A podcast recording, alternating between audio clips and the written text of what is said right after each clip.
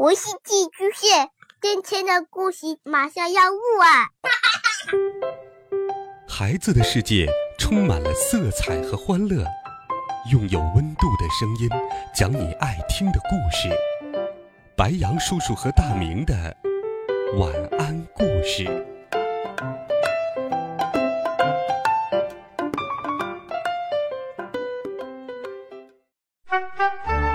小朋友们、同学们，大家好，欢迎收听白羊叔叔讲故事。一起来听，发疯了！我要飞！一百零一层高楼的顶端站着一个人，不是一个狂人。他将两只手像鸟儿的翅膀一样直直的背到了身后，并大喊大叫着。高楼的下面聚着一群围观的人。虽然大家都变成了天才，但是凑热闹的本性依然未改。消防队员也急急忙忙地在他可能着陆的地方铺上了超级防坠楼摔死垫，这是消防队的新发明。他对传统的防摔垫进行了改进，并结合了人体工程学的特点。有了它，就算从一千层的楼上掉下来也不会受伤。那家伙嘀嘀咕咕了很久。终于张开了双臂，一股脑的往下跳。正在上学路上的我看到这一情形，心咯噔一跳，脑中不知为什么浮现出我吃聪明饭过量的情景，极度兴奋，难以自持。砰！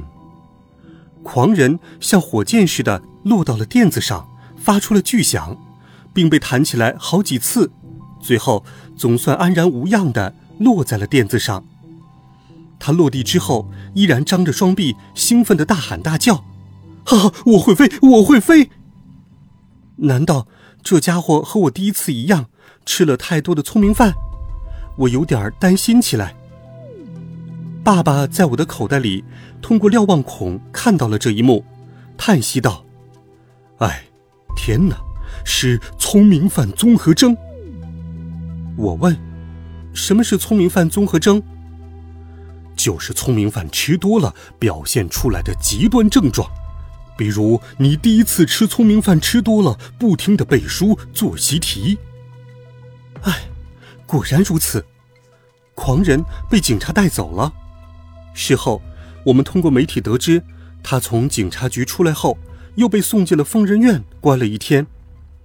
当聪明饭的威力消失之后，他就恢复了正常。不过，这个人并不引以为戒。第二天又吃了过量的聪明饭，再次以为自己会飞，跑到了一百零一层高楼的顶端。我一路上都在想着那个觉得自己会飞的家伙，不知不觉就到了学校。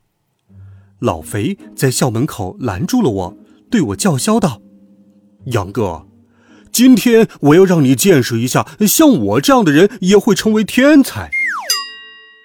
哼，这个家伙是不是想当天才想疯了？实在不想搭理他。但是白天上课的时候，老肥却真的让我大吃一惊。话说，一大早，冷面杀手再次拿出他昨晚策划了一晚上的变态题目，杀气腾腾的来到了我们班。第一节原本是早读课，可冷面杀手发现每天光是下午补一节课已经不够了，所以连我们的短短二十分钟的早读课也占用了。他今天出的题目史无前例的难，我只看了一眼就头晕想吐。我只给你们十分钟解题时间，要知道。时间就是金钱，对于天才来说更是如此。要想成为这个天才城市的接班人，我们必须付出一百倍的努力，才能得到入场券。冷面杀手的话让我们手脚冰凉。其实我一直没有搞明白，原本爸爸发明聪明饭是希望让他的儿子可以更聪明，日子能过得轻松一些。可是。大家都变成天才之后，为什么比以前更累了呢？我怎么也想不明白，不经意的摇摇头。冷面杀手可以让火结冰的目光看了过来。自从他成了天才之后，他的目光也比以前冷了一百倍。杨哥，你居然扰乱课堂，给我到后面站着去！哎，他的心肠也冷了一百倍。以前只有犯比较重大的错误，比如迟到、扔字条，才会被罚站。现在我只是摇了摇头，摇头也算犯错误吗？这还让不让我们活了？我乖乖地站到了教室后面，幸好冷面杀手惩罚学生的招数并没有随着他智商的提升而升级。我正庆幸着，他忽然间加了一句：“放一本书到你的头上，不许动。如果书本掉了的话。”我赶紧照他说的，把书放在了头上，乖乖的站好了，一动也不敢动。爸爸在我的口袋里面小声说：“对不起，杨哥，这都是我发明聪明饭的错。”哎，其实这关爸爸什么事呢？十分钟后，冷面杀手问道：“这道题有谁解出来了？”全班沉默。冷面杀手的脸比北极还冷。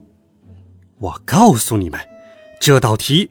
市一中附属小学昨天有三个同学解出来了，我们班居然一个都没有。我特别叮嘱大家，晚上睡觉前要多吃一顿聪明饭。你们白白的多吃了一顿，还不如别人。由此可见，你们和别人的差距有多大。今天下课后不许回家，要加补两节数学课。我在心里嘀咕着：聪明饭。并不能让人无限聪明。如果聪明程度达到了极限，吃的多了也没有用。至少在我身上就是这样。所以，冷面杀手让我们一天吃四顿聪明饭，并不能让我们比别人更聪明。忽然间，有个人石破天荒的举手了。天哪，居然是老肥！我震惊的脑袋稍稍动了一下。书本从我头上啪的一声掉了下来，冷面杀手瞪了我一眼，不过估计他对老肥的兴趣更大，所以没有搭理我。我连忙把书本捡起来，继续放在头上，像木头人一样站着。老肥冲上黑板，刷刷刷的写出答案。全班同学的嘴都圆成了 O 型，冷面杀手高兴的击掌大笑。哈哈哈！我们班也有同学跟市一中附属小学的优等生一样聪明了。